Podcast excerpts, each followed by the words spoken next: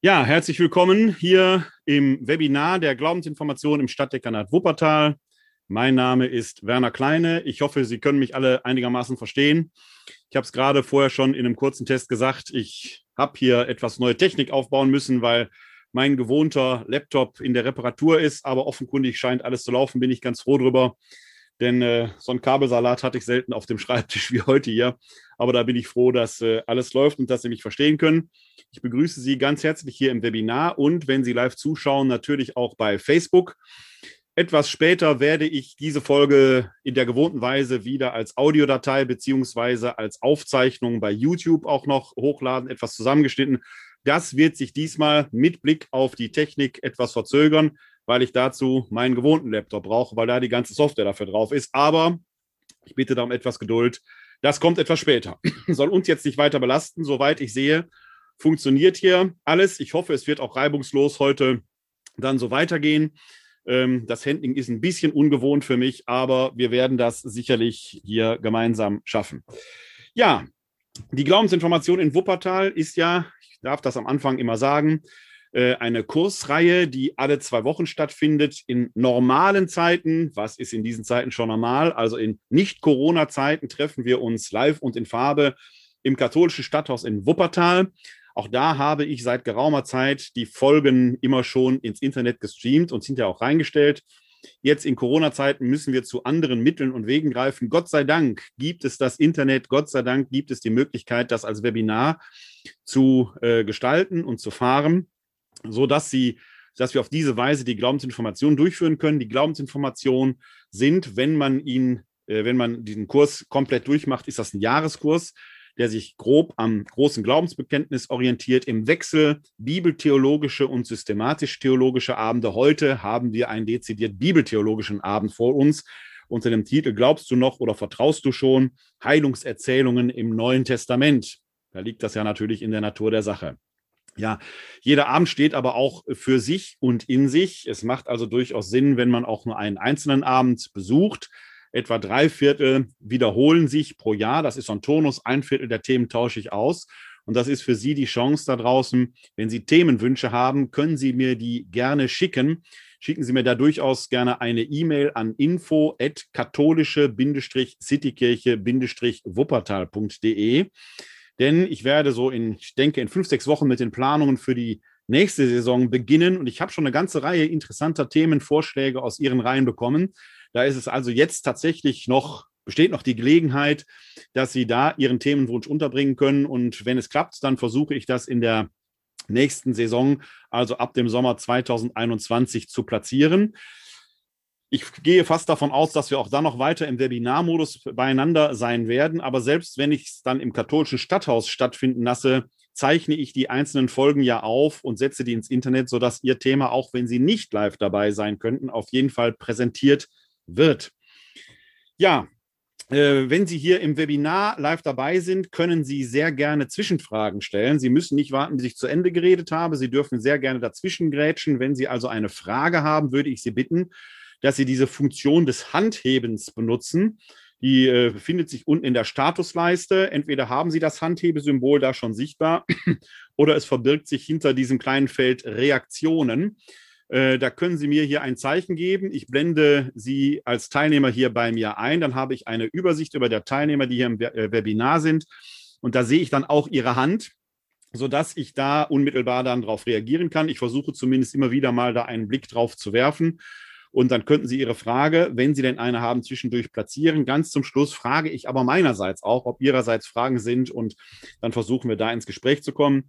Wenn Sie live bei Facebook dabei sind, geht das nicht ganz so einfach. Wenn Sie in meinem Account äh, Werner Kleine sind, dann können Sie da auch Kommentare schreiben. Ich habe hier einen zweiten Bildschirm nebenlaufen, da kann ich die Kommentare lesen. Ich muss gucken, ob ich alles hier so gehandelt kriege. Wenn da aber ein Kommentar eingeht und ich nehme den wahr, würde ich dann auch noch hier in die Live-Sendung einspielen. Sonst verspreche ich, dass ich alle Kommentare äh, mit Fragen im Nachhinein sehr gerne natürlich beantworten werde. Ja, so viel der Vorrede zum heutigen Abend. Es wird also Zeit, dass wir einsteigen in unser Thema. Glaubst du noch oder vertraust du schon Heilungserzählungen im Neuen Testament? Das ist, wie wir gleich sehen werden, ein weites Feld und ein missverstandenes Feld. Denn Heilungserzählungen sind oft mit Wunder oder einem scheinbaren Wunder verbunden. Und bei den Wundern, in Anführungszeichen, und Sie merken schon, dass ich da selbst auch als Theologe eine gewisse Skepsis habe, ähm, wenn Sie äh, von Wundern reden, dann müssen wir als erstes feststellen, dass das Neue Testament in seinem griechischen Original, ich habe den griechischen Originaltext immer hier nebenan liegen, das Neue Testament, zumindest in den Evangelien, den Begriff Wunder, wie wir im Deutschen verstehen würden, als ein herausragendes Ereignis, übernatürlich verursacht, naturwissenschaftlich nicht zu erklären, diesen Begriff kennen die Evangelien gar nicht. Griechisch würde das, was wir in diesem Sinne unter Wunder verstehen, Phauma oder Terras heißen. Und diese beiden Begriffe finden wir in den Evangelien überhaupt nicht. Er kommt in, in, der, in der Apostelgeschichte vor und bezieht sich da auf Taten, die einzelne Apostel tun, die dann angeblich nicht erklärbar wären. Die haben dann aber da oft auch so ein Geschmäckle. Taucht dann zum Beispiel der äh, äh, Magier Simon auf, der in einem äh, apokryphen Evangelium sogar ausführlich beschrieben wird, der dann diese vermeintlichen Zauberkräfte erwerben möchte. Und da merkt man schon, also äh, das Wunder selber ist disparat. Also auch wenn die Apostel da irgendwie wundertätig sind, so richtig wunderbar scheint das nicht zu sein. Aber wir schauen ja jetzt hier in die Evangelien hinein. Und da fällt auf, dass die Evangelien diesen Begriff Wunder im Sinne einer übernatürlichen Fähigkeit Jesu gar nicht kennen. Thauma und Terras, das wären die Begriffe, die wir zu erwarten hätten, wenn wir von einem solchen wundertätigen Ereignis sprechen, tauchen in den Evangelien nicht auf, schlicht und ergreifend. Was wir finden, ist in den synoptischen Evangelien, die Synoptiker, das sind Matthäus, Markus und Lukas, die bezeichnet man deshalb als Synoptiker, weil man die tabellarisch nebeneinander schreiben kann. Die hängen voneinander ab. Matthäus und Lukas haben wahrscheinlich das Markus-Evangelium als ältestes Evangelium gekannt, haben das in ihren Evangelien verarbeitet durch eigenes Gut, durch eine weitere Quelle, die sogenannte Logienquelle Q, ergänzt das ist die sogenannte Zwei-Quellen-Theorie, eine Hypothese, wie die Evangelien zusammenhängen können. Und das kann man sehr schön in so Kolonnen nebeneinander stellen. Dann kann man sehen, wo stimmen wörtlich äh, Sätze überein, wo äh, gibt es entsprechend Abweichungen. Und eine solche tabellarische Zusammenschau nennt man auf Griechisch Synopse, was nichts anderes heißt als Zusammenschau. Und deswegen nennt man diese drei Evangelisten, Matthäus, Markus und Lukas, auch die Synoptiker. Äh, der Johannes äh, zählt nicht dazu, der hat einen ganz eigenen Duktus in seinem Evangelium. Wir werden uns heute aber auch einen Text aus dem Johannesevangelium mal anschauen. Äh, aber auch der hat diesen Begriff Thauma oder Terras nicht. Bei den Synoptikern finden wir stattdessen den Begriff Dynamis. Und Dynamis, das kommt Ihnen bekannt vor, da steckt Dynamo drin, also etwas Kraftvolles, etwas, das Energie hat oder erzeugt und das wird in der neuen Einheitsübersetzung, die meidet nämlich auch interessanterweise den Begriff Wunder in den Evangelien, da taucht er eben auch nicht mehr auf. Dynamis wird immer mit Kraft oder Machterweis übersetzt. Machterweis finde ich jetzt nicht ganz so äh, prickelnd, äh, die Übersetzung, weil die sehr künstlich klingt. Aber es ist eine machtvolle, energiegeladene Tat Jesu. Im Johannesevangelium finden wir stattdessen den Begriff Semeion. Das heißt einfach nur Zeichen. Jesus vollzieht also ein Zeichen. Für beides ist streng genommen eine übernatürliche Kraft gar nicht erforderlich, sondern es vollzieht sich etwas, wo Jesus, könnte man so erklären, muss man nicht, aber könnte man so erklären, wo Jesus über bestimmte Fähigkeiten nicht übernatürlicher Art verfügt, die Heilung bewirken. Da gibt es eine ganze Reihe von Erzählungen, Manche scheinen einen historischen Hintergrund zu haben, dazu später mehr. Manche scheinen eher in Form einer Lehrerzählung eingewoben zu sein. Die Texte selbst geben uns da sehr häufig den entscheidenden Fingerzeig. Da steigen wir gleich dann auch ein. Aber erstmal der erste wichtige Aspekt. Ich habe deshalb diese Folge auch nicht Wunder im Neuen Testament überschrieben, sondern Heilungserzählungen, weil das Neue Testament in diesem Sinne den Begriff Wunder im griechischen Urtext gar nicht kennt. Und im Deutschen sollten wir uns deshalb auch davor hüten, diesen Begriff Wunder zu schnell einzutragen. Die neue Einheitsübersetzung hat da, wie ich finde, eben klug reagiert.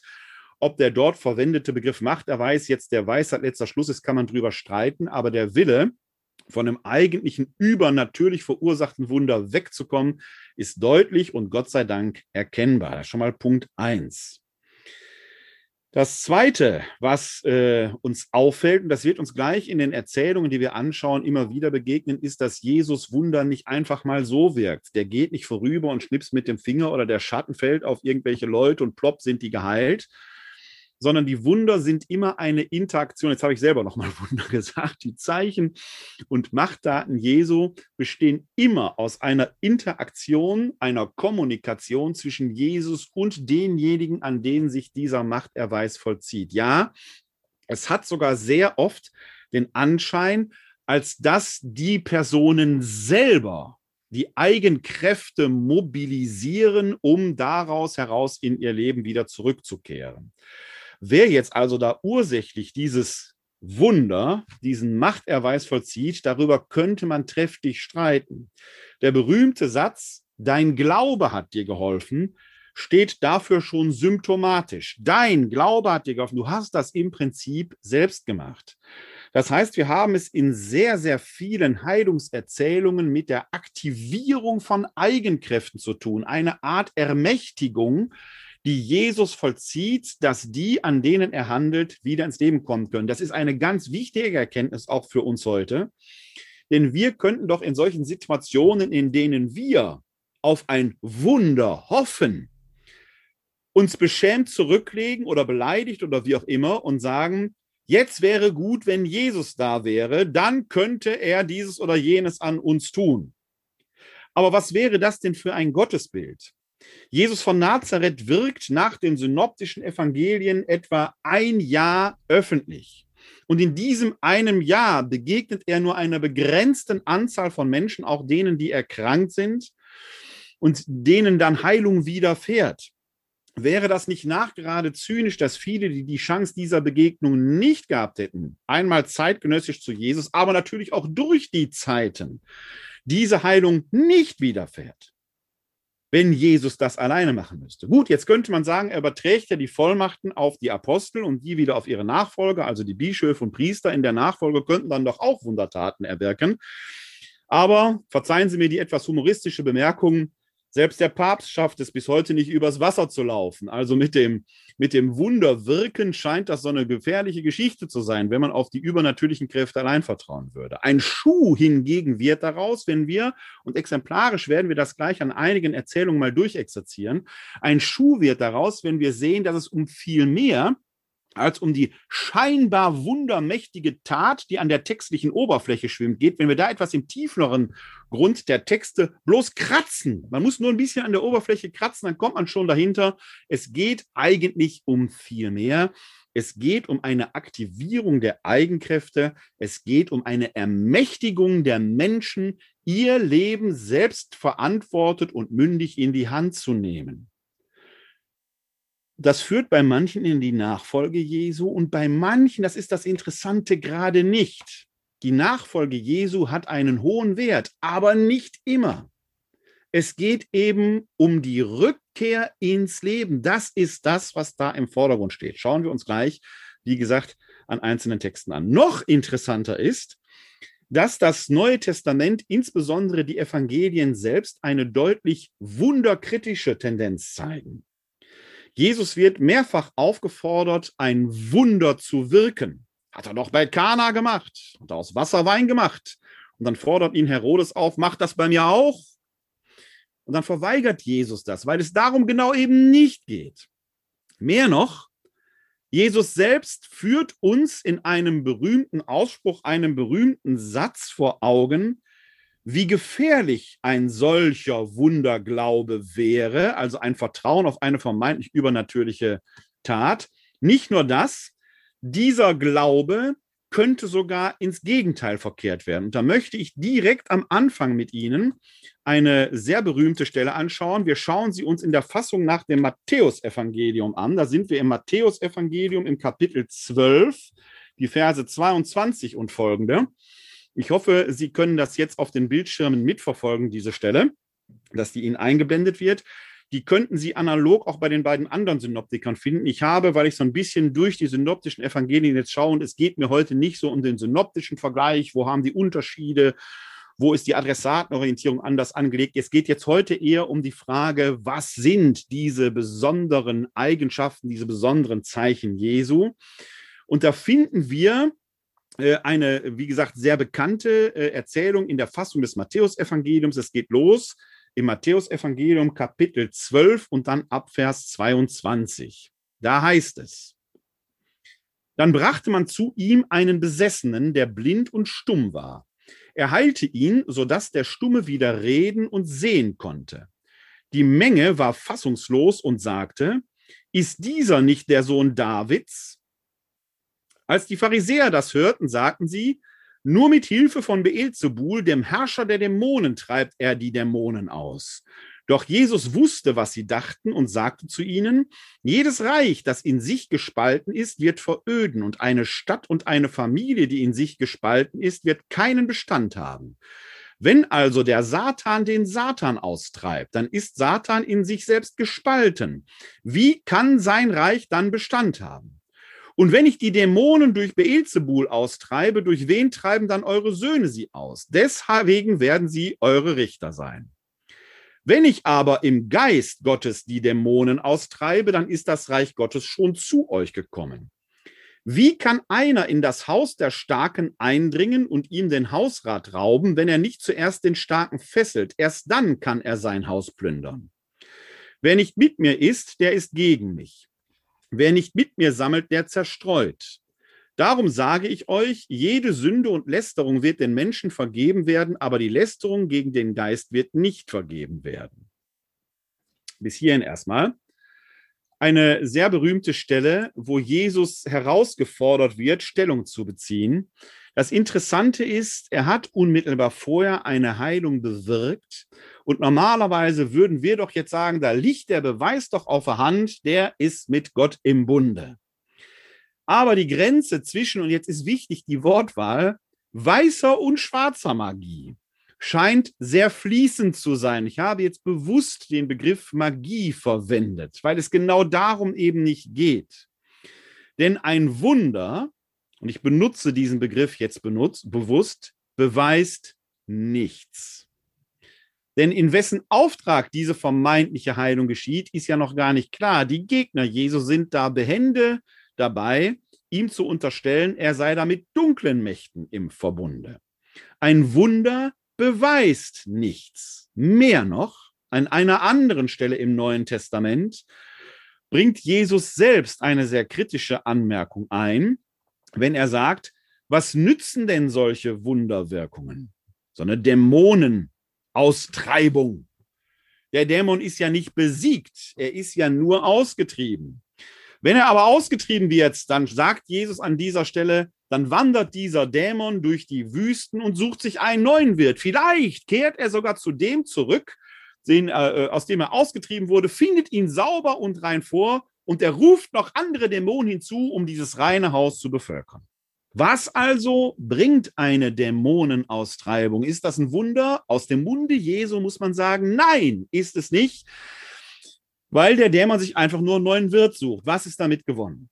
Wenn wir also an Exorzisten denken und mit der katholischen Kirche bringt man das ja immer wieder in Verbindung, dann muss man sagen, was nutzt das? Der Dämon, wenn es ihn denn gäbe, da sage ich gleich noch einen Satz zu, würde sich doch einfach nur einen neuen Wirt suchen. Das Problem verlagert sich. Ist nichts mitgelöst, es sei denn, die Exorzisten wären so heldenhaft und würden den Dämonen zurufen, nehmt mich, wie einen Schwamm sauge ich den Dämonen auf, ich bin stark im Glauben, ich kann das ab. Habe ich aber noch nie erlebt, dass das passiert. Ist also nur Show, und Jesus selbst sagt im Neuen Testament, es nutzt nichts. Was aber ist ein Dämon, könnte man fragen. Im Neuen Testament begegnen uns die Dämonen immer nur in ihrer negativen Variante. Das ist klar, weil gute Geister nicht der Heilung bedürfen, die Kranken bedürfen des Arztes.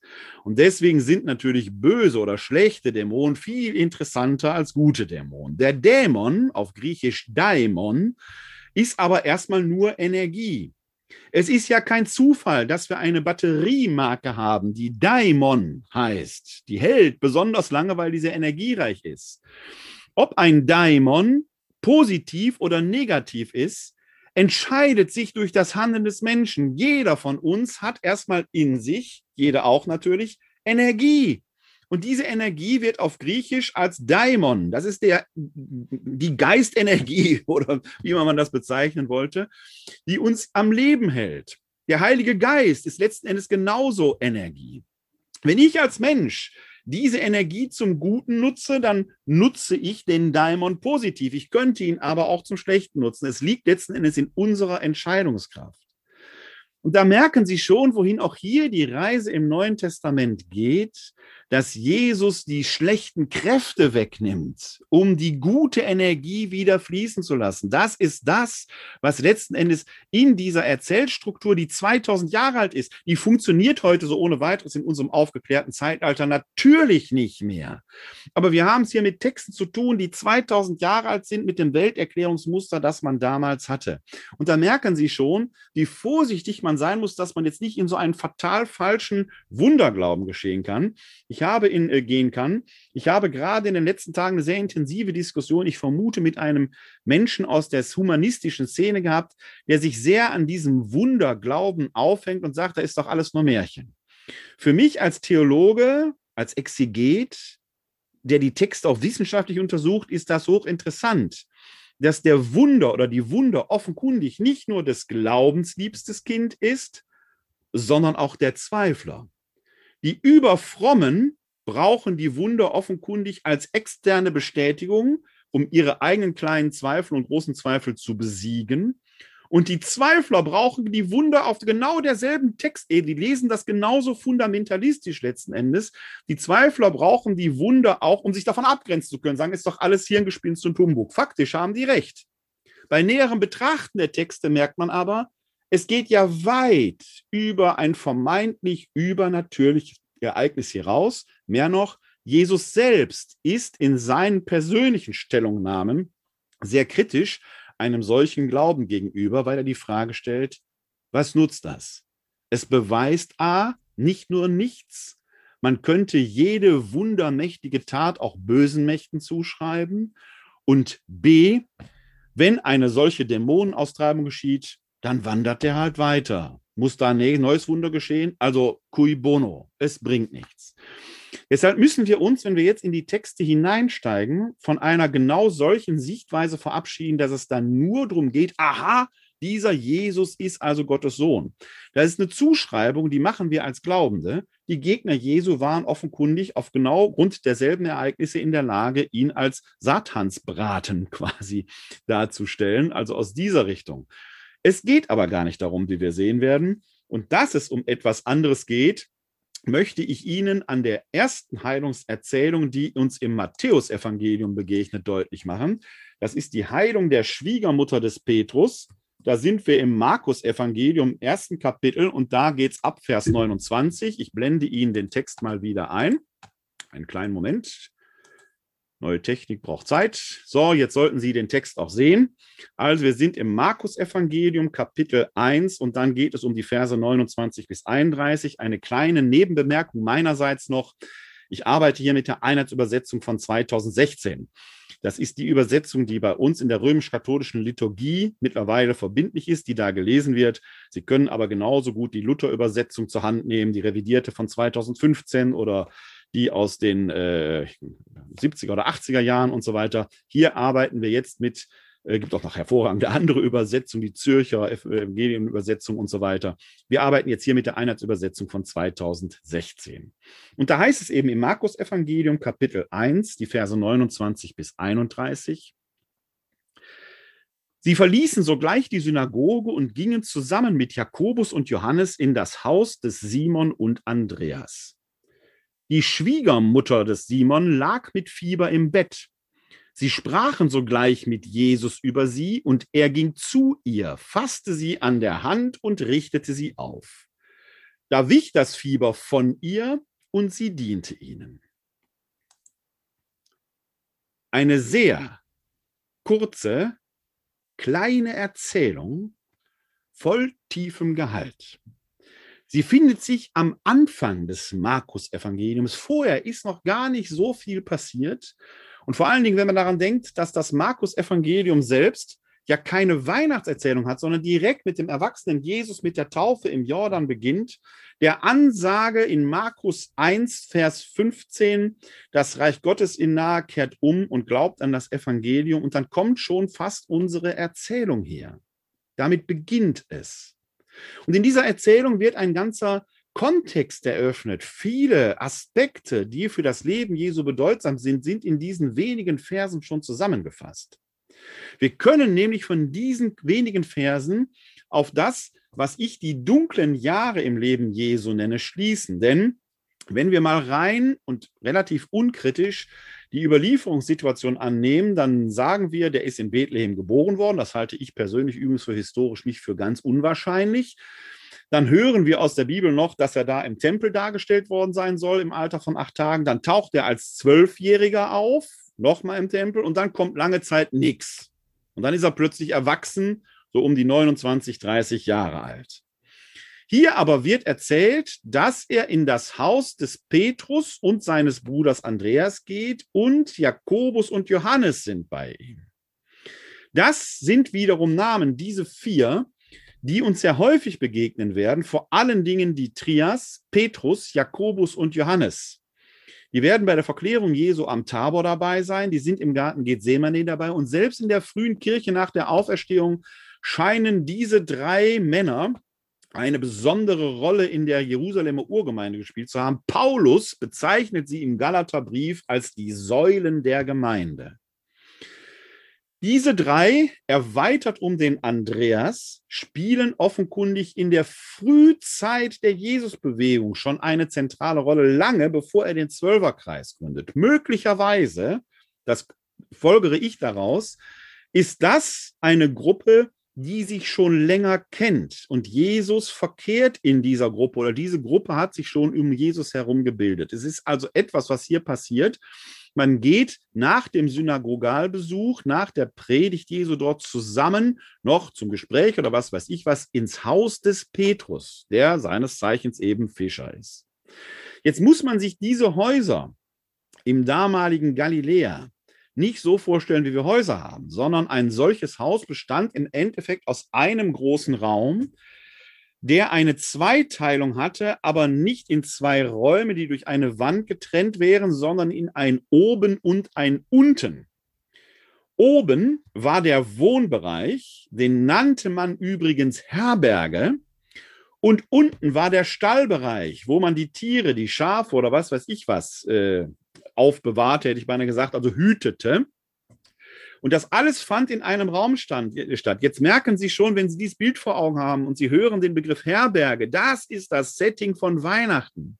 Da sind Maria und Josef eben nicht durch Bethlehem gezogen, haben hier und da ans Türchen geklopft und durften nicht rein. Nein, die sind wahrscheinlich bei einem Verwandten untergekommen, aber in der Herberge, weil es ziemlich voll war, im Wohnbereich war kein Platz, also mussten die ein Treppchen runter und mussten bei den Tieren ihr Nachtlager aufschlagen. Das ist eine ganz einfache Erklärung.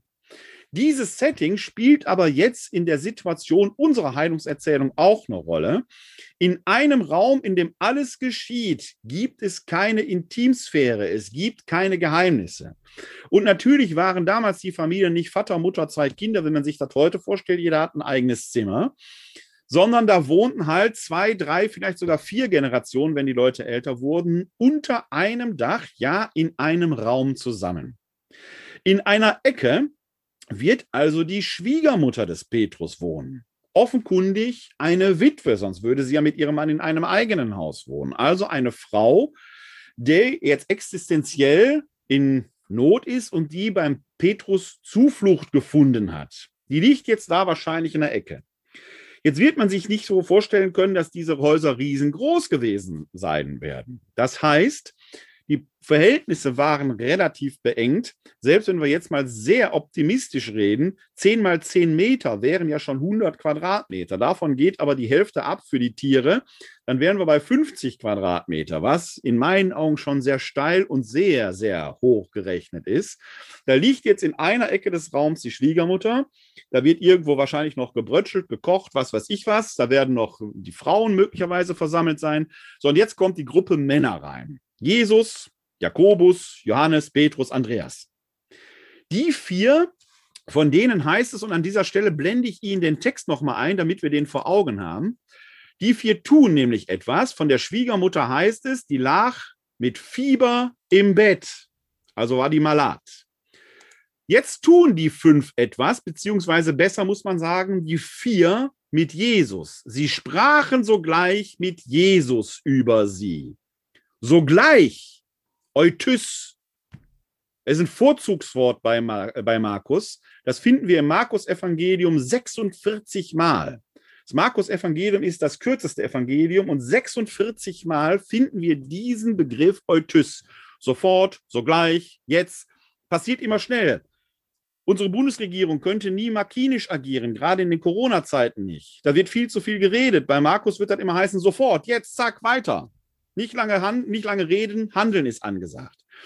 Hier ist ähnlich. Sie sprachen sogleich mit Jesus. Die sind also noch nicht mal im Haus angekommen. Da fangen die schon an, mit Jesus über die Schwiegermutter zu reden. Mehr sagt der Text nicht, aber unsere Fantasie füllt natürlich, was passiert. Ist ja auch nicht zufällig Schwiegermutter, von der da die Rede ist. Das heißt, der Text insinuiert ein wenig, da wird jetzt getuschelt, die alte Dame hört aber letzten Endes alles mit, ist in einem Raum. Und was da genau geredet wird, wird gar nicht gesagt. Aber dieses Bild der kommunikativen Situation die stehen, die Köpfe zusammengesteckt da, tuscheln irgendwo hin, die alte Dame hört irgendwas mit. Ist ja schon etwas, wo man merkt, ja, das hat so ein Geschmäckle. Interessant ist die Reaktion Jesu. Der löst nämlich diese Zweigeteiltheit, diese Distanziertheit, auch diese, ja, sagen wir mal, peinliche Kommunikationssituation, zumindest für die Schwiegermutter peinlich auf, denn es heißt, er ging zu ihr. Das heißt, Jesus bildet die kommunikative Brücke, indem er sich physisch zu ihr bewegt. Und jetzt ist interessant, was passiert. Er fasst sie an der Hand und richtet sie auf. Und diesen Vorgang möchte ich, dass Sie sich den merken, der hier so exemplarisch beschrieben wird, denn der begegnet uns in sehr, sehr vielen Heilungserzählungen. Erster Schritt, Jesus schafft Beziehung. Hier macht er das, weil die Schwiegermutter halt mit Fieber im Bett liegt, dass er zur Schwiegermutter geht.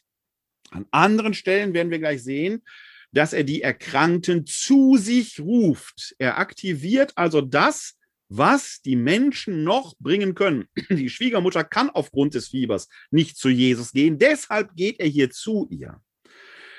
Dann überbrückt er die Distanz, er wird im wahrsten Sinn des Wortes berührend. Er schafft also einen physischen Konnex vor allem, was passiert. In manchen Heilungserzählungen, eine werden wir uns heute nicht anschauen, das ist die Heilung der blutflüssigen Frau. Da wird die Berührung von der Frau hergestellt und Jesus, heißt es da, spürt eine Kraft, eine Dynamis von sich ausgehen. Da hat die Frau quasi die Initiative ergriffen, hat schon sich ermächtigt, die Eigenkräfte aktiviert und da fließen eben auch genau jene Kräfte. Also Jesus schafft Berührung, es hat einen physischen Aspekt und jetzt das zentrale Wort, er richtet sie auf. Das ist das Bemerkenswerte. Dieser Jesus von Nazareth ist nicht herablassend. Er lässt sich nicht einfach zu den Menschen herab, sondern er aktiviert teilweise mit Hilfestellung die Eigenkräfte und bringt die Menschen auf Augenhöhe die sollen aufrecht vor ihm stehen. Ich erwähne dieses Beispiel häufig, weil unser Bundestagspräsident Wolfgang Schäuble, der ja im, durch, nach dem Attentat oder seit dem Attentat im Rollstuhl sitzt, genau darauf einmal hingewiesen hat. Wir haben natürlich sehr schnell diesen Impuls, dass wir uns zum Beispiel Rollstuhlfahrern gegenüber, dass wir uns auf Augenhöhe bewegen, dass wir uns zu denen hinunterbeugen oder in die Hocke gehen. Das Interessante ist, dass Rollifahrer das oft als Herablassung befinden, weil sie sagen, wenn wir könnten, würden wir ja auch gern stehen wollen. Bleiben Sie also entspannt stehen, dann unterhalten wir uns so, weil dadurch psychisch die Augenhöhe hergestellt wird. Das Interessante bei Jesus ist, dass der genau das macht.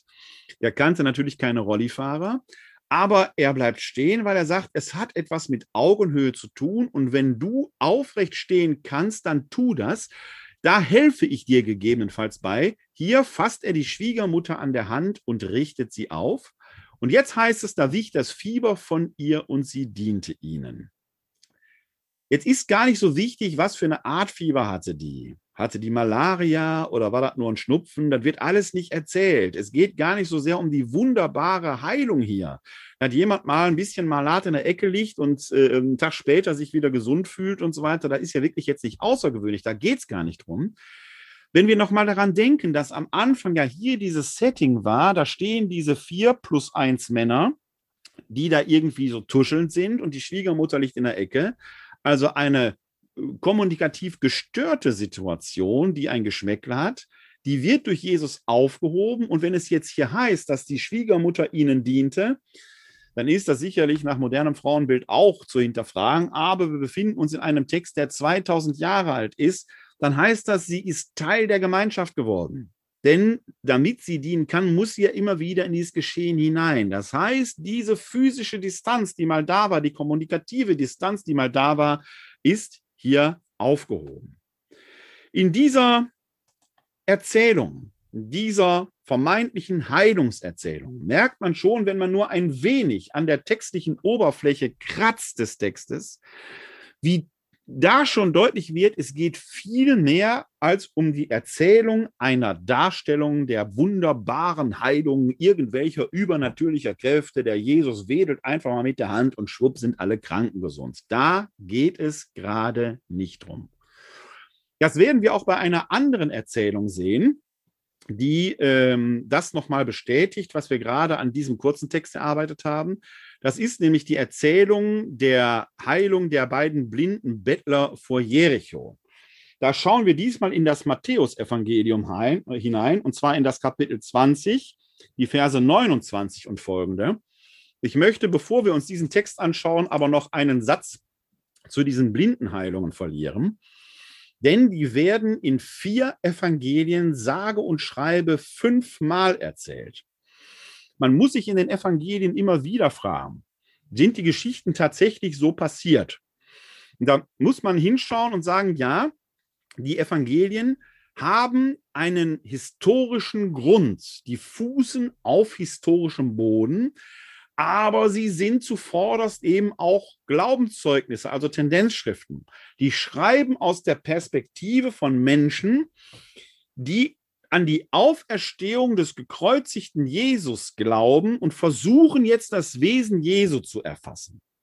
Wenn man versucht, das Wesen eines Menschen zu erfassen, wenn Sie versuchen würden, mein Wesen zu erfassen, dann könnten Sie natürlich mich rein physisch beschreiben. Ich muss mich jetzt ein bisschen outen hier. Ich bin 1,85 Meter groß, habe etwas mehr als zweieinhalb Zentner Kampfgewicht, ganz ehrlich gesagt sogar 100, über 130 Kilo. Ich habe Schuhgröße 45 und so weiter und so weiter. Haben Sie damit mein Wesen erfasst? Wohl kaum. Sie haben nur einen Teil meiner Realität erfasst. Wenn man mein Wesen erfassen wollte, müsste man wahrscheinlich zu metaphorischen Beschreibungen kommen oder wenn mich ein Maler malen würde, dann würde man an diesem Bild wahrscheinlich erkennen, ja, das könnte der Werner Kleine sein, aber ein Künstler würde manche Dinge übertreiben, herausarbeiten, schematisch arbeiten mit Farben und so weiter, um das Wesen, in dem Fall mein Wesen zu erfassen. Das machen die Evangelien eben auch. Sie fußen auf historischem Boden, beschreiben manche Dinge aber so, weil sie versuchen zu herauszuarbeiten, wir Glaubende, die die Auferstehung des Gekreuzigten bezeugen, sehen in diesem Jesus von Nazareth den Messias. Und das ist die Erzählinteresse der Evangelien. Sind die damit unhistorisch? Nein, weil sie natürlich historische Dinge aufgreifen, aber dann im eigenen Erzählinteresse entfalten. Das machen wir heute noch so. Wenn wir von unseren Großeltern erzählen oder von unseren Eltern, gerade wenn die verstorben sind, und wir erzählen jetzt unseren Nachfahren, den Kindern und Enkelkindern davon, dann werden wir solche historischen Dinge aufgreifen, werden die aber immer wieder ausschmücken, vielleicht auch übertreiben. Und dann ist, dann hat die Oma immer die beste Erbsensuppe der ganzen Welt gekocht und der Opa konnte alles reparieren, was ihm unter die Finger kam. Wahrscheinlich stimmt das im historischen Original nicht so ganz, aber es trifft ja genau das Wesen. Das ist auch völlig legitim. Und das finden wir bei den Evangelien eben auch. Es sind Tendenzschriften, die den Glauben bezeugen. Trotzdem können wir anhand mancher textlicher Merkmale herausfinden, ob da historische Kerne drin sind. Ein Indiz, ich betone, Beweis ist immer schwierig auf die historische Distanz. Ein Indiz ist die Häufigkeit der Überlieferung.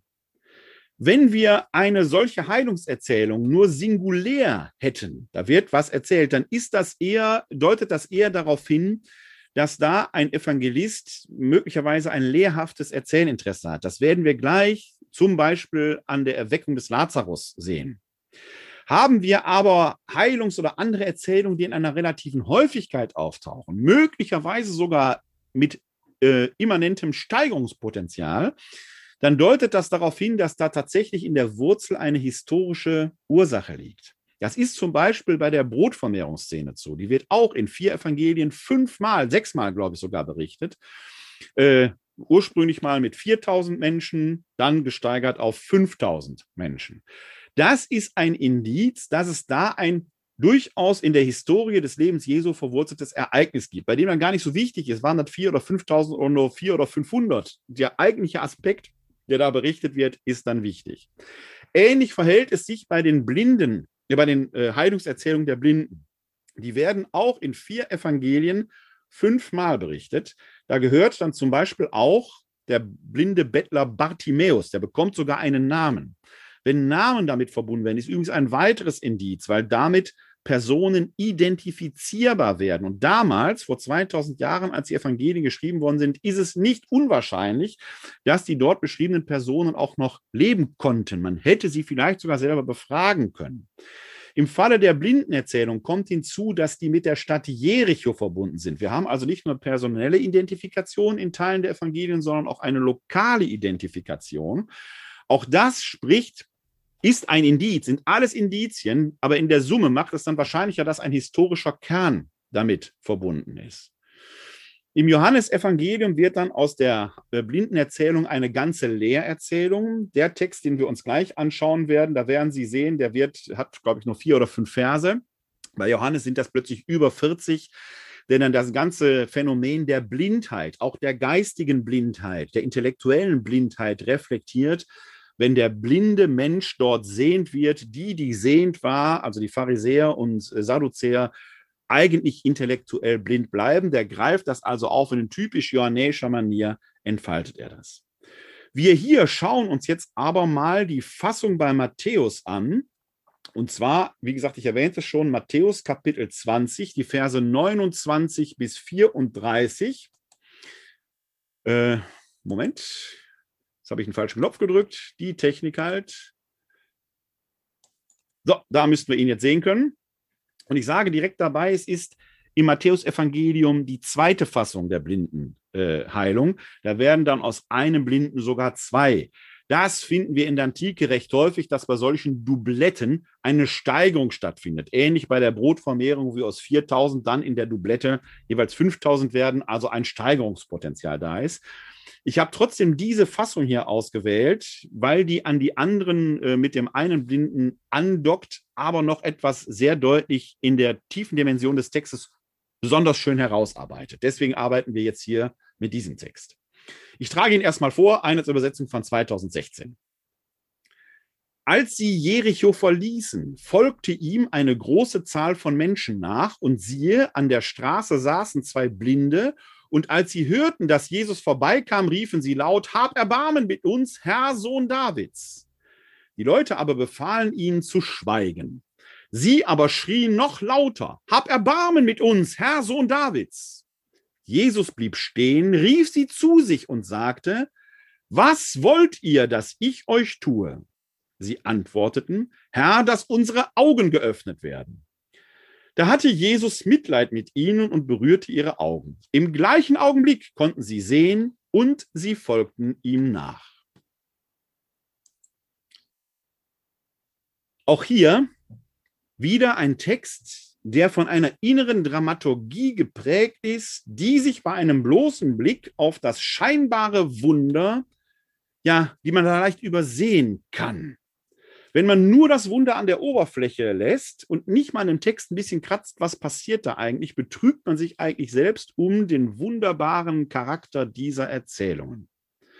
Schauen wir auch hier hin. Wir haben noch mal so ein bisschen die Heilung der Schwiegermutter des Petrus im Hintergrund, wie Jesus die kommunikative Situation schafft, die Distanz persönlich überbrückt, berührend wird und aufrichtig ist, aufrichtend ist, eben nicht herablassend. All das ist wichtig. Aber schauen wir uns erstmal den Globe in diesem Text an. Der Text schafft nämlich innerhalb von zwei Sätzen eine ganze Welt, eine ganze Szenerie und baut Gegensätze auf, die stärker nicht sein könnten. Und ob wir Hörerinnen und Leser wollen oder nicht, wir gehen mit. Schauen wir uns mal in den Text selbst hinein. Ich führe ihn nochmal vor Augen, damit das leichter nachfolgbar ist. Der erste Vers sagt, als sie Jericho verließen, folgte ihm eine große Zahl von Menschen nach. Diese Szene ist laut. Es wird gar nicht gesagt, dass es laut ist. Aber allein die Beschreibung dieser Szenerie, Jesus verlässt die Stadt Jericho, eine große Menschenmenge folgt ihm nach, da hat man doch sofort das, diesen Trubel in den Ohren, vielleicht sogar Hosanna rufen, was weiß ich, was, wie Sie sich das vorstellen. Also all das hat man doch quasi fast physisch sofort im Gehör. Eine dynamische Szene voller Freude, ja, laut und voller Energie. Dann macht der Text etwas Eigenartiges. Und siehe, an der Straße saßen zwei Blinde. Alleine dieses und siehe schafft schon einen Kontrast, erzählerisch, idu, wird da ein kleiner Cut im Text gemacht. Das ist quasi wie ein Szenenwechsel. Und jetzt wird gesagt, an der Straße saßen zwei Blinde. Plötzlich ist die Szene still. Die Kamera, wenn wir eine hätten, fokussiert auf die beiden. Und wo muss sie hinfahren? Sie muss weg von der Stadt an den Rand der Straße auf den Boden das genaue Gegenteil von dem, was die jubelnde Menge ist. Da sitzen zwei Menschen einsam am Rand der Straße vor den Toren der Stadt auf dem Boden. Tiefer können sie nicht sinken. Das muss man sich klar machen. Der Text schafft das, in anderthalb Sätzen diesen Kontrast aufzubauen. Die beiden aber sind blind, nicht taub wohlgemerkt, hören natürlich diesen Trubel und hören offenkundig, dass da auch von Jesus die Rede ist. Da ist der Text wieder, dass da von Jesus die Rede ist. Und als Jesus vorbeikam, rufen sie laut, hab Erbarmen mit uns, Herr Sohn Davids. Auf Griechisch übrigens Kyrie eleison. Das ist das, was wir am Anfang der Messe rufen. Kyrie eleison, Herr, erbarme dich. Und das rufen die sogar zweimal, denn die Leute wollen die mundtot machen. Diese beiden blinden Bettler am Rand der Straße vor den Toren der Stadt auf dem Boden, wo man tiefer nicht sinken kann, die haben da gar nichts zu sagen. Die aber lassen sich nicht mundtot machen. Die schreien noch lauter. Ist das nicht interessant? Die lassen sich nicht einfach abspeisen. Die machen weiter. Die fordern ihr Recht ein. Nicht nur ihr, der, denen es euch gut geht, sollt Jesus begegnen, auch wir.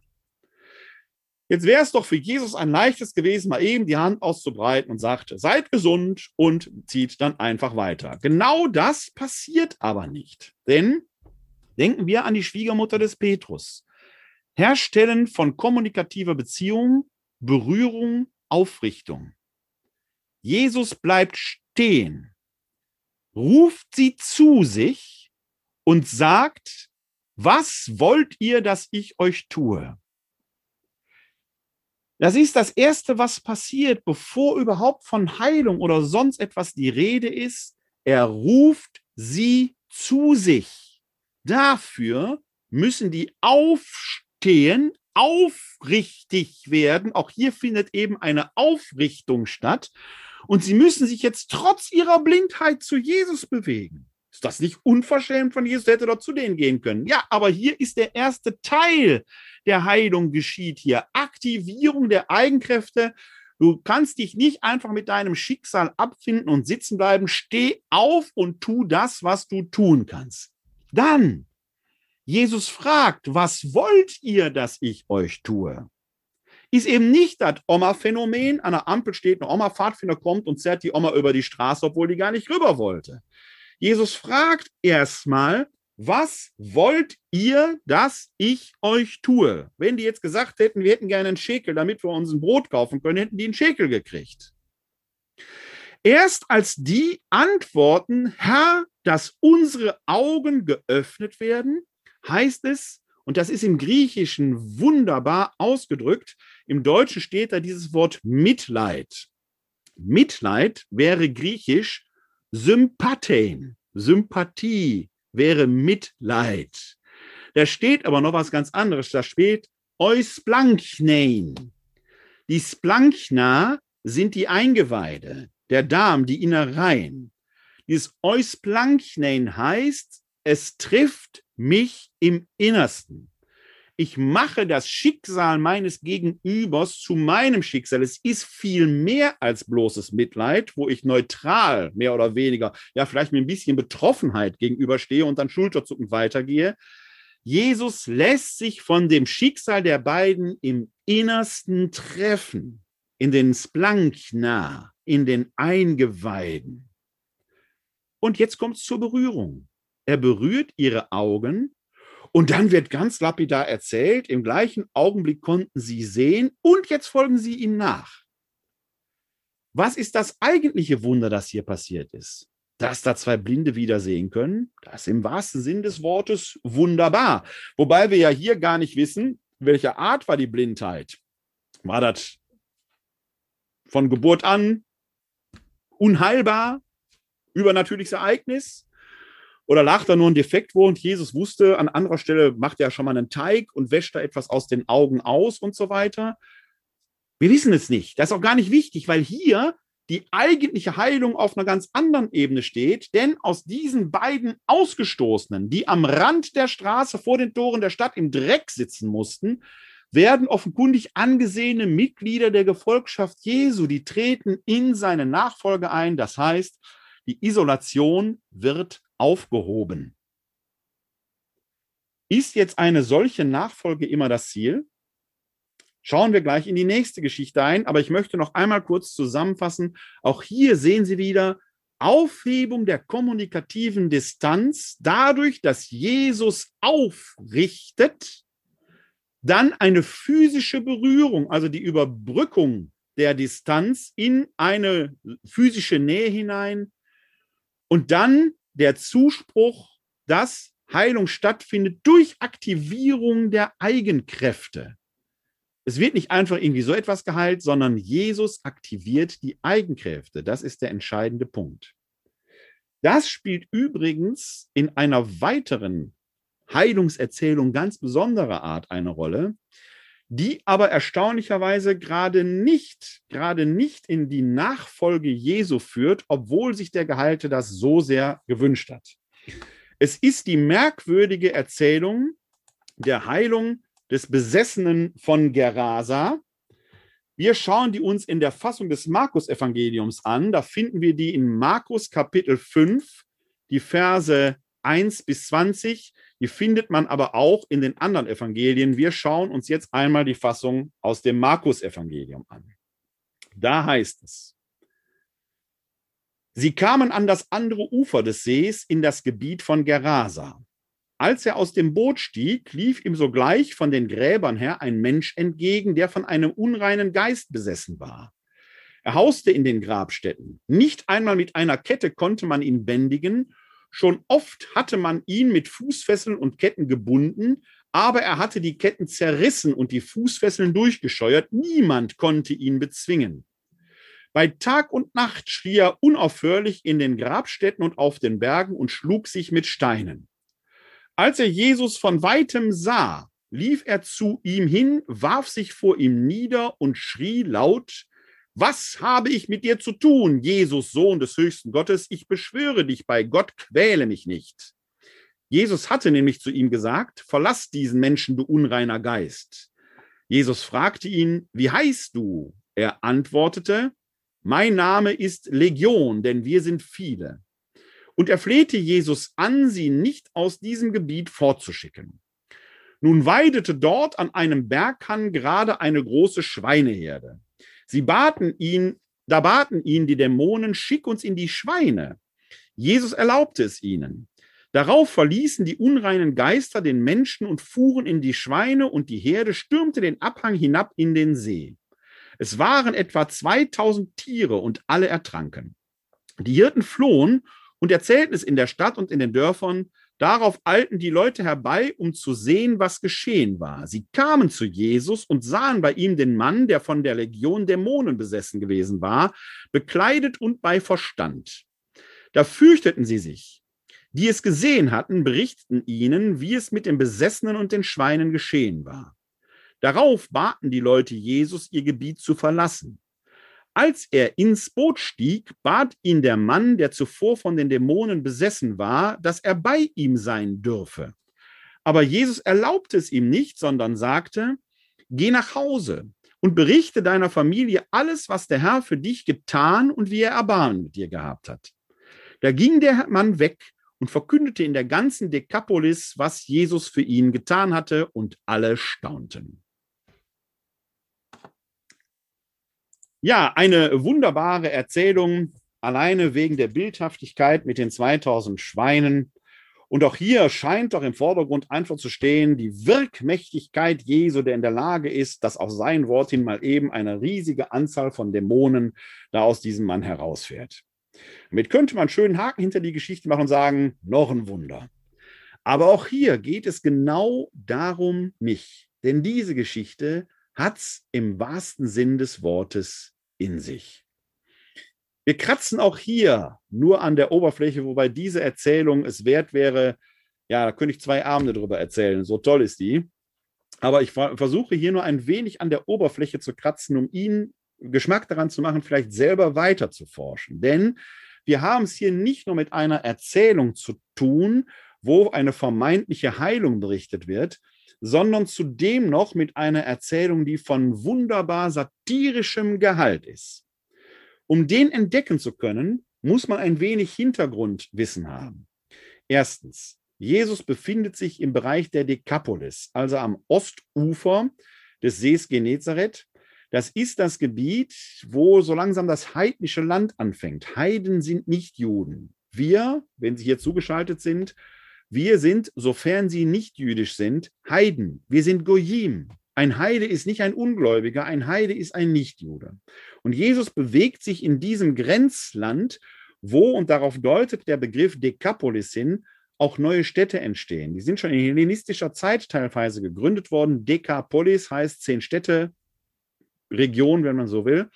Da bewegt Jesus sich also am Randgebiet, im Grenzgebiet, nicht inmitten Galiläas, sondern im Grenzgebiet.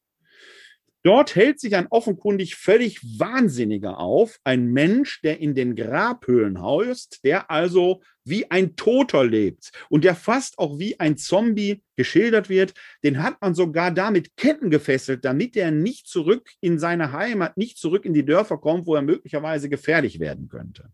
Selbst gefesselt haben, wird er sich dort nicht. Von diesem Mann wird berichtet, dass er sich selber Legion nennt. Und jetzt wird es interessant. Die Evangelien sind samt und sonders nach dem Jahr 70 nach Christus geschrieben worden. Auch das Markus-Evangelium als ältestes Evangelium wird nach 70 nach Christus geschrieben worden sein. Woher weiß man das? Weil im Jahr 70 nach Christus die Stadt Jerusalem durch die Römer zerstört wird im römisch-jüdischen Krieg und der Tempel fällt. Der Tempel ist nicht mehr.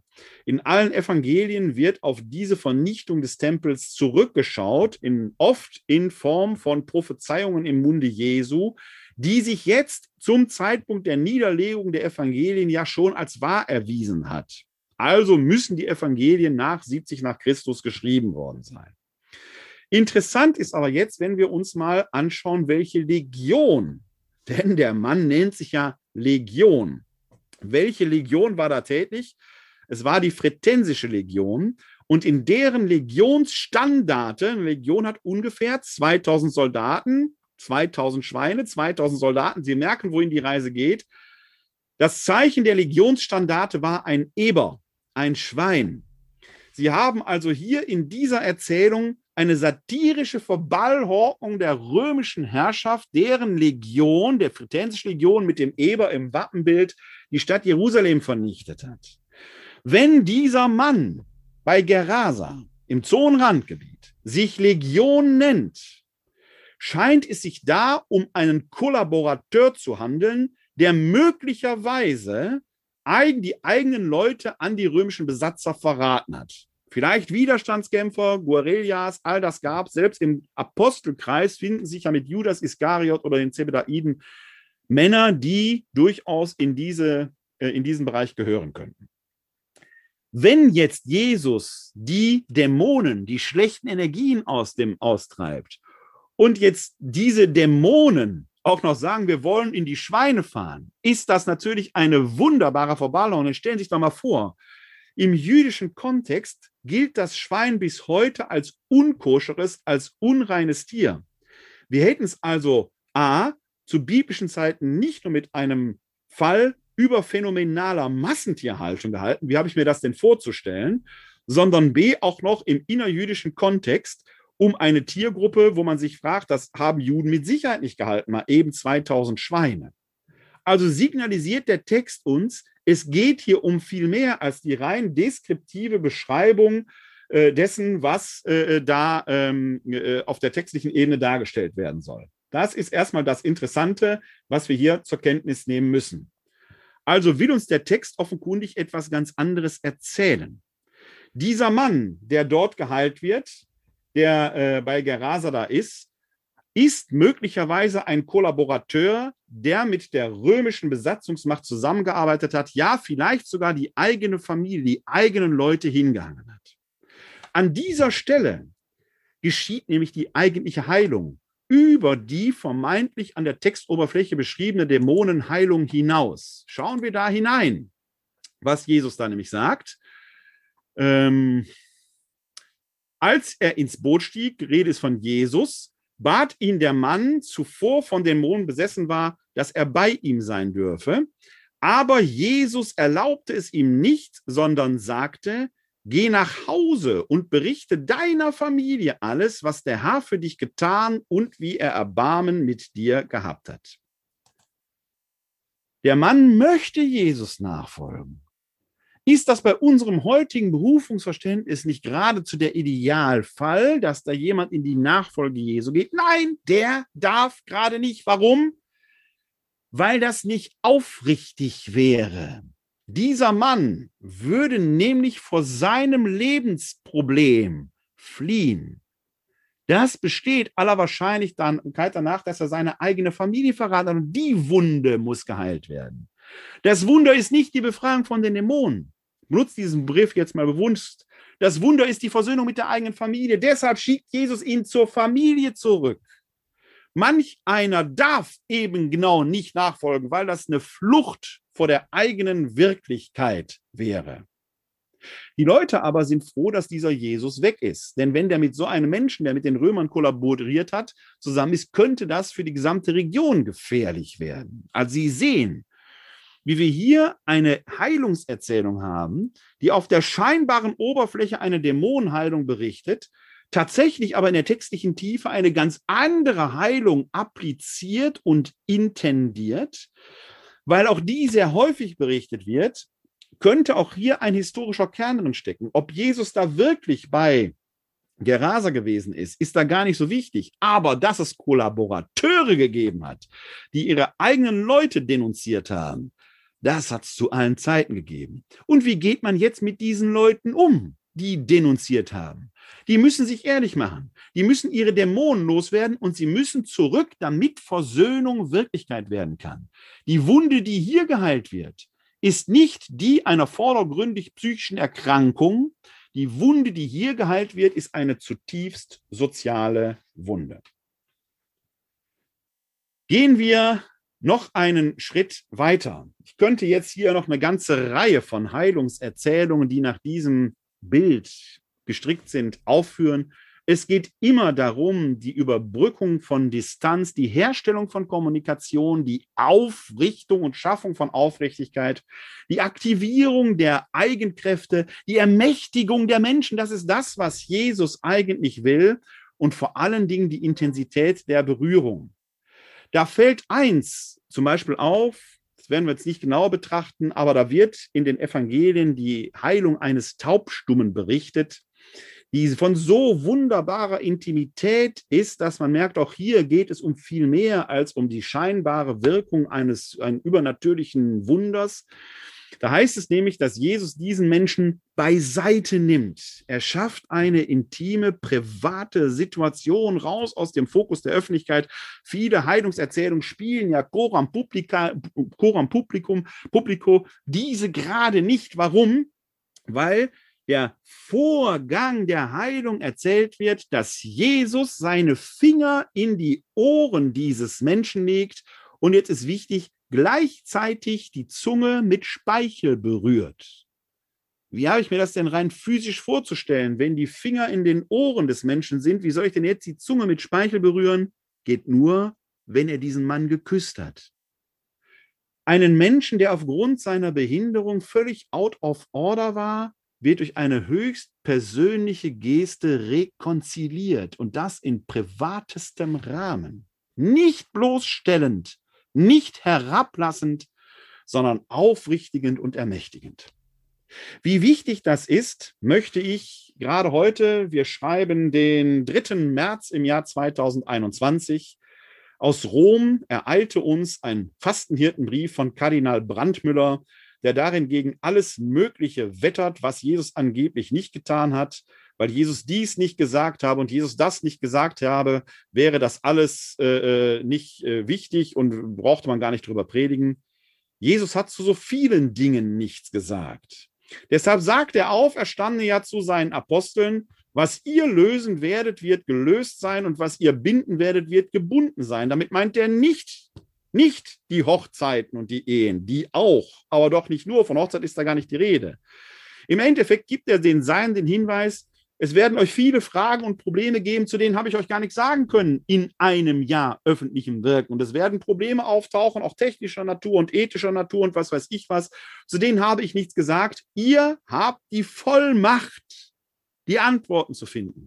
Löst diese Fragen in meinem Geist und woran ihr euch bindet, daran sollt ihr euch auch halten. Seid nicht heute hier und heute da, wie Fähnchen im Wind. Seid aufrichtige, aufrichtende, aufrechte Menschen. Wir finden das schon bei Paulus, der bei manchen Problemen sagt, hierzu habe ich ein Wort des Herrn. Und bei manchen Fragestellungen sagt er, hierzu habe ich kein Wort des Herrn, ich aber gebe euch folgenden Rat. Genau das ist das, was wir durch die Zeiten immer wieder machen können und uns da am Beispiel Jesu orientieren können. Nicht, weil wir wie Wundertäter zaubernd durch die Welt gehen sollen, sondern weil wir Kommunikation herstellen sollen, weil wir berührend sein sollen. Wenn Gott die Menschen berühren will, dann tut er das durch uns. Christus ist vor gut 2000 Jahren in den Himmel aufgefahren. Wenn wir Christus berührbar machen wollen, geht es nur durch uns. Und noch mehr, wir sollen aufrichtig und aufrichtend und ermächtigend sein. Wir sollen den Menschen dabei helfen, das Leben selbst in die Hand nehmen zu können. Dass man hier nicht vorschnell auf vermeintliche Wundertaten trauen sollte, möchte ich Ihnen am relativen Schluss unseres heutigen Abends an den drei Totenerweckungen deutlich machen. Die sind insgesamt zu lang, um die alle jetzt äh, en Detail zu lesen, aber wir schauen sie uns mal wenigstens äh, kurz an. Die erste ist die Heilung der Tochter des Jairus. Das ist die erste der drei im Neuen Testament berichteten Totenerweckungen. Zu allen drei Totenerweckungen möchte ich, Totenerweckung in Anführungszeichen, möchte ich eingangs schon äh, sagen, eine Totenerweckung ist so ähnlich wie eine Dämonenaustreibung. Bei einer Dämonenaustreibung sagt Jesus ja selber, was hilft mir das? Wenn ich den aus dem einen ausgetrieben habe, wandert der zum nächsten. Ist nichts mit gewonnen. Bei einer Totenerweckung ist das ähnlich. Wenn ich einen Toten wieder zum Leben bringe, muss der ja nochmal sterben. Der lebt ja nicht ewig. Was ist damit gewonnen? Nichts, außer dass man mit offenem Mund und staunend da stehen würde. Aber auch hier gilt, das ist offenkundig gar nicht das Erzählinteresse, was dahinter steckt. Und auch hier geben uns die Texte die entscheidenden Hinweise, worum es eigentlich geht. Schauen wir mal in die Heilung der Tochter oder die vermeintliche Erweckung der Tochter des Jairus. Da sind wir im Markus-Evangelium, Kapitel 5, der Vers 35 folgende. Da heißt es, Während Jesus noch redete, kamen Leute, die zum Haus des Synagogenvorstehers gehörten und sagten, Deine Tochter ist gestorben. Warum bemühst du den Meister noch länger? Jesus, der diese Worte gehört hatte, sagte zu dem Synagogenvorsteher, Fürchte dich nicht, glaube nur. Und er ließ keinen mitkommen, außer, jetzt interessant, Petrus, Jakobus und Johannes, den Bruder des Jakobus, da haben sie die drei schon wieder.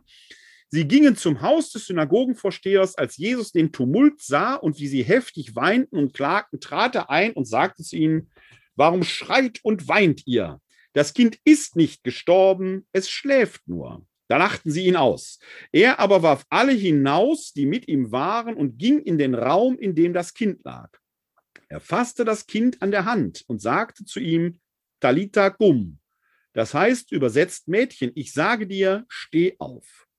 Sofort stand das Mädchen auf und ging umher. Es war zwölf Jahre alt. Die Leute waren ganz bestört, ganz fassungslos vor Entsetzen, doch er schärfte ihnen ein, niemand dürfe etwas davon erfahren. Dann sagte er, man solle dem Mädchen etwas zu essen geben.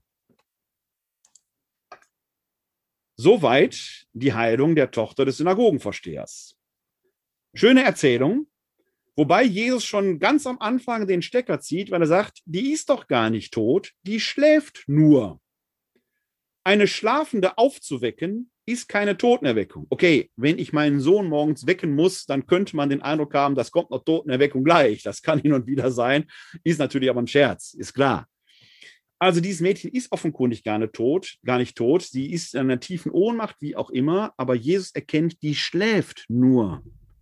Und auch hier haben sie wieder den Aspekt, er fasst sie an der Hand, er richtet sie auf. Und das Wichtigste, was er sagt, ist, gebt ihr etwas zu essen. Die war vielleicht einfach nur unterzuckert, würde man heute sagen. Also etwas ganz Banales. Der Alltag wird in den Vordergrund gerückt. Bei näherer Betrachtung ist das gar keine Totenerweckung, sondern eine Lehrerzählung. Zumal es hierzu eine Parallelerzählung gibt, denn wir haben es ja hier mit der Tochter eines Synagogenvorstehers, erklärtermaßen also einem jüdischen Kind zu tun. Wenn wir an die Heilung des Dieners des Hauptmanns von Kafana umdenken, da muss man Jesus nämlich überzeugen, dass er dem überhaupt hilft, weil es ein heidnischer Hauptmann ist, der historische Jesus scheint zumindest in der Anfangszeit seiner Wirksamkeit den Heiden gegenüber skeptisch gewesen zu sein. Er fühlte sich zu den Juden gesandt. Wenn wir hier die Heilung der jüdischen Tochter in Verbindung mit dem heidnischen Diener setzen, in die Parallelerzählung, dann ist das ein wichtiges Signal in die Urgemeinde hinein. Heidenchristen sind den Judenchristen gleichgestellt, denn dieser Jesus von Nazareth heilt nicht nur jüdische Kinder und gibt ihnen zu essen, sondern auch Erhalt den heidnischen Diener. Also es geht um viel mehr als um die Banalität einer showmäßigen Totenerweckung. Schauen wir kurz in den zweiten fraglichen Text hinein. Das ist die Heilung des Jünglings von Nain. Das ist im Lukas-Evangelium im siebten Kapitel die Verse 11 bis 17. Und auch diesen Text blende ich Ihnen eben ein. Muss ich kurz. So, ich hoffe, Sie können ihn sehen. Da heißt es, und es geschah danach, dass er in eine Stadt namens Nain kam. Seine Jünger und eine große Volksmenge folgten ihm. Als er in die Nähe des Stadttors kam, siehe, da trug man einen Toten heraus. Es war der einzige Sohn seiner Mutter, einer Witwe, und viele Leute aus der Stadt begleiteten sie. Als der Herr die Frau sah, hatte er Mitleid mit ihr und sagte zu ihr, weine nicht. Und er trat heran und berührte die Bahre. Die Träger blieben stehen und er sagte, Jüngling, ich sage dir, steh auf. Da setzte sich der Tote auf und begann zu sprechen und Jesus gab ihn seiner Mutter zurück.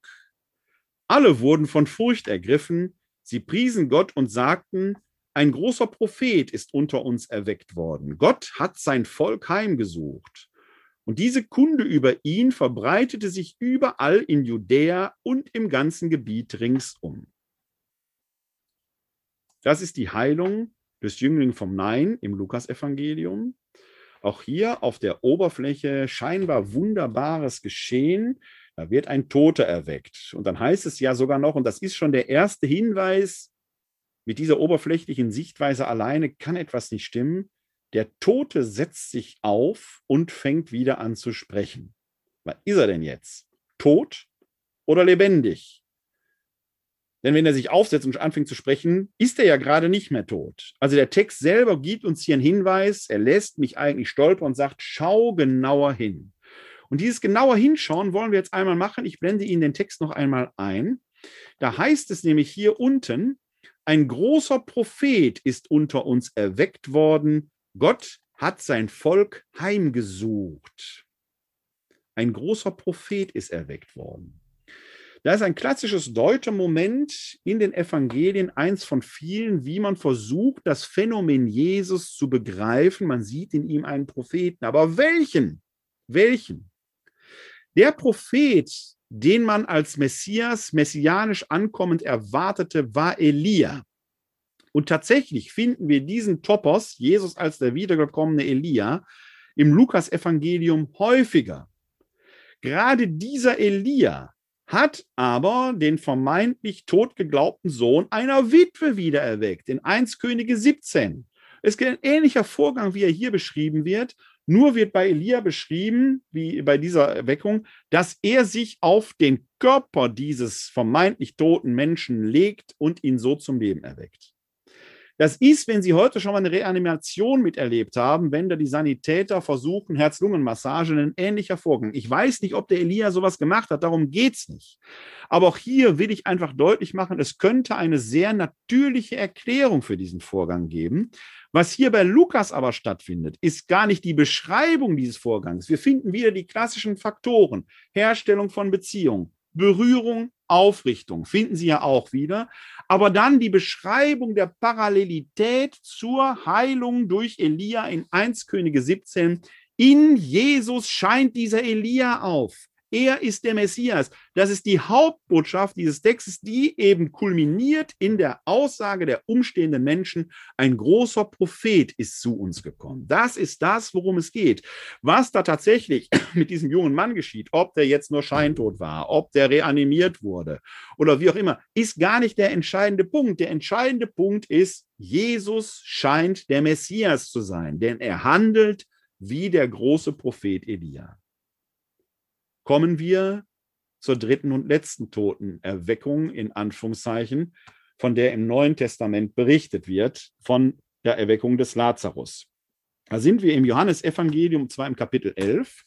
Das ist ein sehr langes Kapitel, das ich Ihnen sehr gerne, ich äh, scroll da gleich mal durch, damit Sie sehen, wie umfangreich dieser Text ist. Ich werde das äh, deshalb gleich äh, auch mit Blick auf die Uhr eher summarisch zusammenfassen. Sie sehen den Text jetzt eingeblendet und sehen, dass er doch eine relative Länge hat. Er umfasst das Gesamt, fast das gesamte Kapitel 11, 46 Verse, die da berichtet werden.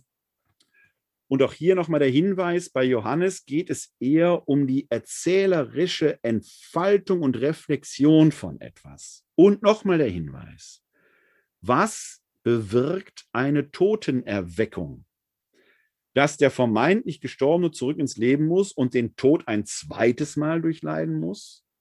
Wäre das nicht gerade blankester Zynismus, dass man das, was man schon hinter sich hat, jetzt nochmal durchmachen muss?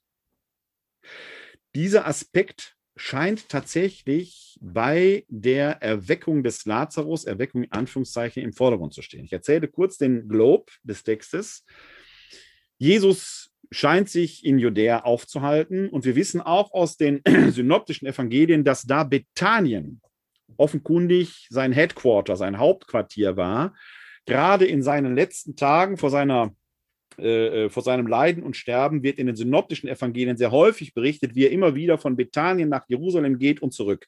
Ist eine Strecke von ungefähr fünf, sechs Kilometern äh, durch so ein Bergland, also anderthalb bis zwei Stunden Fußmarsch, ist relativ nah an Jerusalem dran, aber weit genug weg, um sich vor den Häschern zurückziehen zu können. Und wie gesagt, in den synoptischen Evangelien wird dieses Hin und Her sehr schön erzählt. Er geht nach Bethanien rein, geht nach Jerusalem rein, kehrt wieder nach Bethanien zurück. Bethanien ist verbunden mit den Namen Maria und Martha. Und da kennen Sie die Erzählung bestimmt aus dem Lukasevangelium, wie äh, Jesus ins Haus der Maria und Martha einkehrt, ob er gerade in diesem Haus möglicherweise sogar ein Hauptquartier hatte, aber Bethanien wird auch nicht so furchtbar groß gewesen sein, oder ob er da nur zu Gast ist, das ist völlig unerheblich. Martha jedenfalls brasselt in der Küche, während die Maria zu den Füßen Jesu sitzt und lauscht. Und Sie haben bitte nochmal das jüdische Haus vor Augen. Es befindet sich alles in einem Raum. Maria hilft jedenfalls nicht, sodass die Martha ja sauer wird und Maria tadelt und sagt, Jesus, fordert die doch mal auf, soll mir helfen. Und dann sagt Jesus, Gott sei Dank in der neuen Einheitsübersetzung endlich richtig übersetzt, nämlich nicht, Maria hat das Bessere erwählt, sondern Maria hat einen guten Teil erwählt. Und das, diese Übersetzung ist nicht nur richtig, sondern auch wichtig, weil es gar keine Gewichtung zwischen gut und besser oder schlecht und was weiß ich was gibt, sondern Maria hat das für sich Richtige erwählt. Diese beiden Protagonistinnen tauchen in den Evangelien nur noch hier in Johannes 11 auf. Denn der Lazarus ist der Bruder dieser beiden, der in den Synoptikern gar nicht auftaucht. Der spielt da gar keine Rolle. Es könnte sich geradezu um eine fiktive Gestalt im Johannesevangelium handeln, die Anlass für eine Lehrkunde wird. Denn, und an dieser Stelle schauen wir mal ganz kurz in den Text hinein, von diesem Lazarus heißt es nämlich, dass äh, er erkrankt, man ruft nach Jesus, damit er ihn heile. Und äh, Jesus sagt dann schon, noch in der Ferne weilend, diese Krankheit führt nicht zum Tod, sondern dient der Verherrlichung Gottes. Durch sie soll der Sohn Gottes verherrlicht werden. Dann ähm, stirbt dieser Lazarus aber. Äh, Maria und Martha eilen Jesus entgegen. Da gehe ich gleich etwas näher drauf ein. Ähm, jedenfalls kommt Jesus jetzt zum Grab und es heißt, Lazarus ist schon gestorben. Und dann geht es etwas weiter äh, unten. Die Stelle muss ich mal kurz eben suchen, wo es ankommt, weil die wichtig ist, um überhaupt den Link zu bekommen, was passiert da überhaupt. Moment, ich muss selber die Stelle gerade suchen. Da sind wir. So. Da wurde, wir sind in Vers 38, da wurde Jesus wiederum innerlich erregt und er ging zum Grab. Es war eine Höhle, die mit einem Stein verschlossen war. Jesus sagte, nehmt den Stein weg. Martha, die Schwester des Verstorbenen, sagte zu ihm, Herr, er riecht aber schon, denn es ist bereits der vierte Tag. Jesus sagte zu ihr, habe ich dir nicht gesagt, wenn du glaubst, wirst du die Herrlichkeit Gottes sehen?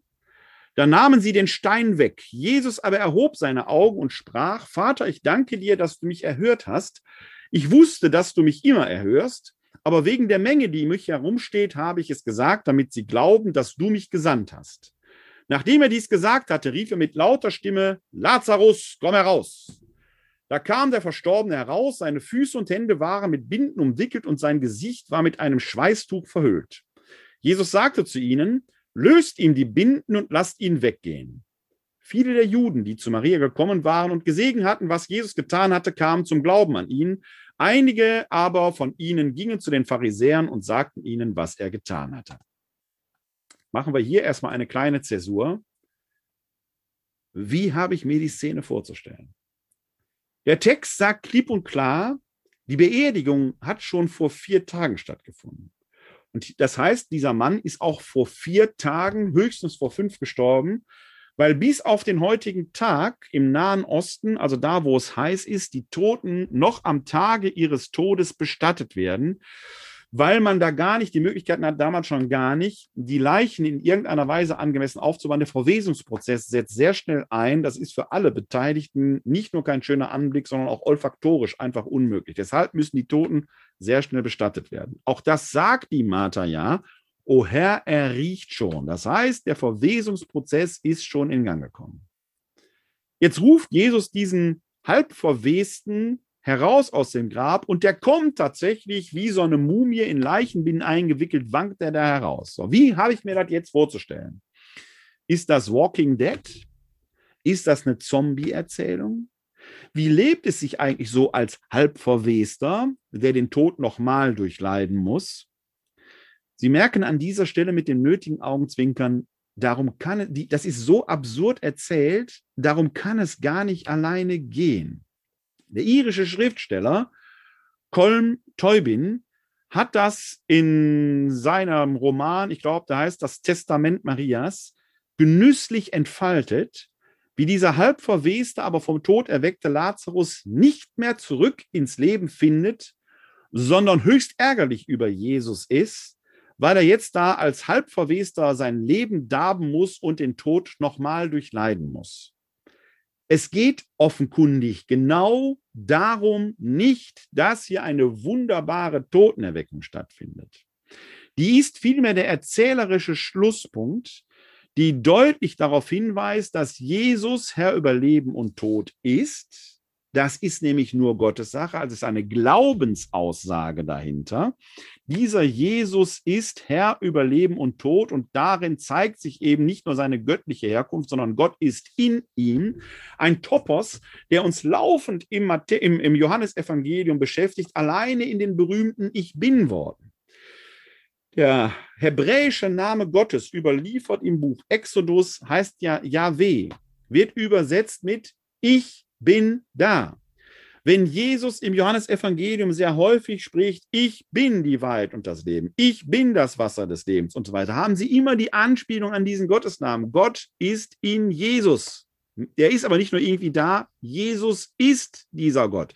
Im Jahr 325, Konzil von Nicea, würde man sagen, wahrer Mensch und wahrer Gott. Das ist eine Glaubensaussage, eine Glaubenserkenntnis, die der Johannes transportiert, die übrigens sogar im Garten Gethsemane schlussendlich ihren ultimativen Höhepunkt findet in der Verhaftungsszene, wenn die Tempelwächter diesen Jesus nach dem Judaskuss fragen, bist du Jesus von Nazareth? Der antwortet, ich bin es, ego eimi, und die fallen alle zu Boden. Das möchte ich bei der nächsten Polizeikontrolle auch erleben, wenn die mich mal anhalten und rauswählen und fragen, sind Sie Werner Kleine? Und ich sage, ich bin es und die fallen anbeten zu Boden.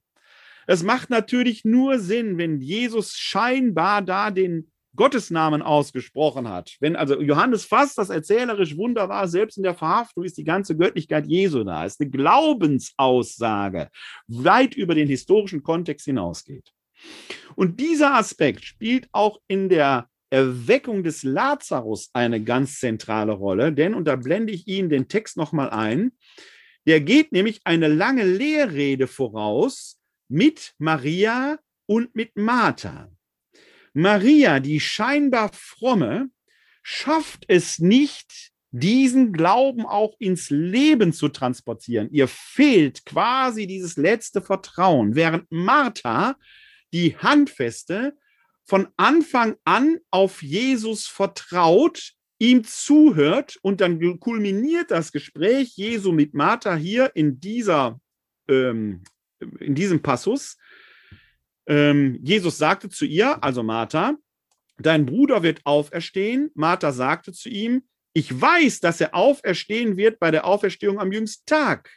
Das ist wie ein christliches Glaubensbekenntnis. Das hat die Martha schon, die Handfeste, die mit beiden beiden in der Küche, mit beiden Händen in der Küche brasselt und offenkundig mit beiden beiden fest im Leben steht, die hat diesen fest verwurzelten Glauben. Jesus sagte zu ihr, ich bin, haben Sie wieder das, ich bin die Auferstehung und das Leben. Wer an mich glaubt, wird leben, auch wenn er stirbt. Und jeder, der lebt und an mich glaubt, wird auf ewig nicht sterben. Glaubst du das? Und dann antwortet die Martha, ja, Herr, ich glaube, dass du der Christus bist, der Sohn Gottes, der in die Welt kommen soll. Und da ist der entscheidende Konnex dieser Lehrerzählung. Hier in dieser Erzählung wird erzählerisch entfaltet, dieser Jesus ist der Sohn Gottes in allen Feinheiten. Er ist sogar der Herr über Leben und Tod. Das ist eine Lehrerzählung, deren Absurdität, äh, bei der diese absurde Ebene deutlich macht, hier geht es gar nicht vordergründig um die Totenerweckung, sondern um eine, ein Glaubensbekenntnis, dass die Martha sprechen kann, weil sie mit beiden Beinen fest im Leben steht während die scheinbar fromme und kontemplative Maria noch so viel zu lernen hat. Glauben Sie noch oder vertrauen Sie schon? So hieß ja der Abend. Das deutsche Wort Glauben ist übrigens wunderbar. Es kommt vom althochdeutschen geloben. ist dann mal durch Lautverschiebung zu glauben worden. Auch wir heute kennen aber noch, wenn wir etwas geloben, dann legen wir ein Versprechen auf etwas ab, auf das wir vertrauen können. Bloß zu glauben, dass da ein wundertätiger Rabbi durch Israel gezogen ist, reicht nicht. Da gab es viel zu viele und das könnte reiner Scharlatanit sein. Darauf zu vertrauen, dass in dem, der am Kreuz gestorben ist und von den Toten auferstanden ist, sich Gott selbst gezeigt hat. Aber nicht nur einfach gezeigt hat, um mit den Fingern zu schnipsen und unsere Probleme zu lösen, sondern dass dieser Rabbi aus Nazareth, in dem Gott sich zeigt, berührend ist, Kommunikation schafft, die Menschen aufrichtet und ermächtigt, das ihre zu tun. Das ist eine Botschaft, auf die kann man heute noch vertrauen. Die wirkt nämlich auch heute noch durch uns und in sich selbst, auch wenn Jesus gar nicht mehr sichtbar da ist, wenn wir beginnen, uns selbst und die anderen zu ermächtigen, das Leben mit beiden Händen zu greifen. Wählen Sie also das Leben. Vertrauen Sie drauf. Ja, so viel wollte ich Ihnen zu den Heilungserzählungen berichten. Vielleicht haben Sie aber jetzt noch die eine oder andere Frage, dann soll die natürlich ihren Platz hier haben. Sie dürfen die also gerne hier einbringen. Das scheint offenkundig nicht der Fall zu sein, was wieder mal heißt, dass ich es entweder so gut erklärt habe, dass es keine weiteren Fragen gibt oder so rätselhaft, dass sich keiner traut. Es freut mich jedenfalls, dass Sie so zahlreich auch hier im Webinar mit äh, dabei waren oder bei YouTube, bei Facebook zugeschaut haben. Wie gesagt, in einigen Tagen, jetzt wird es ein paar Tage dauern, bis ich mein Equipment wieder habe, damit ich damit arbeiten kann, werde ich das auch als Audiodatei wieder bereitstellen, beziehungsweise als YouTube-Video einstellen. Dann können Sie das gerne nochmal nachschauen. Wenn Sie möchten, sind Sie sehr gerne in zwei Wochen wieder hier herzlich willkommen. Das wäre dann der 17. März dann wird es um den gottverlassenen Sohn Gottes ne gehen, nämlich die Passionsgeschichte nach Markus. Wir befinden uns ja im Lesejahr B. Das ist das Markusjahr. Und da werden wir uns in zwei Wochen dann also schon auf Ostern zu etwas ausführlicher mit der Passionserzählung im Markus-Evangelium beschäftigen. Bis dahin wünsche ich Ihnen, ermächtigen Sie sich selbst. Auch wenn Sie noch nicht geimpft sind, haben sie sehr viel selbst in der Hand und können dem Coronavirus ein Schnippchen schlagen, indem sie nämlich sich selbst und anderen gegenüber aufrichtig bleiben. Da hilft alleine schon Maske tragen, Abstand halten, Hände waschen und hin und wieder mal lüften. Diese Ermächtigung, das schaffen sie selbst, dafür braucht es keine Wunder. Ich freue mich, wenn Sie in zwei Wochen wieder dabei sind. Bis dahin wünsche ich Ihnen, bleiben oder werden Sie gesund und helfen Sie anderen gesund zu bleiben oder zu werden. Ihnen allen da draußen ein herzliches Glück auf. Aber bevor ich jetzt Glück auf zum Schluss sage, hat sich eine Frau, hat sich die Hella noch gemeldet. Ich sehe hier nur ihren Vornamen. Sie haben noch eine Frage oder eine Anmerkung. Dann soll die natürlich ihren Platz haben. Müssen Sie nur Ihr Mikrofon anmachen.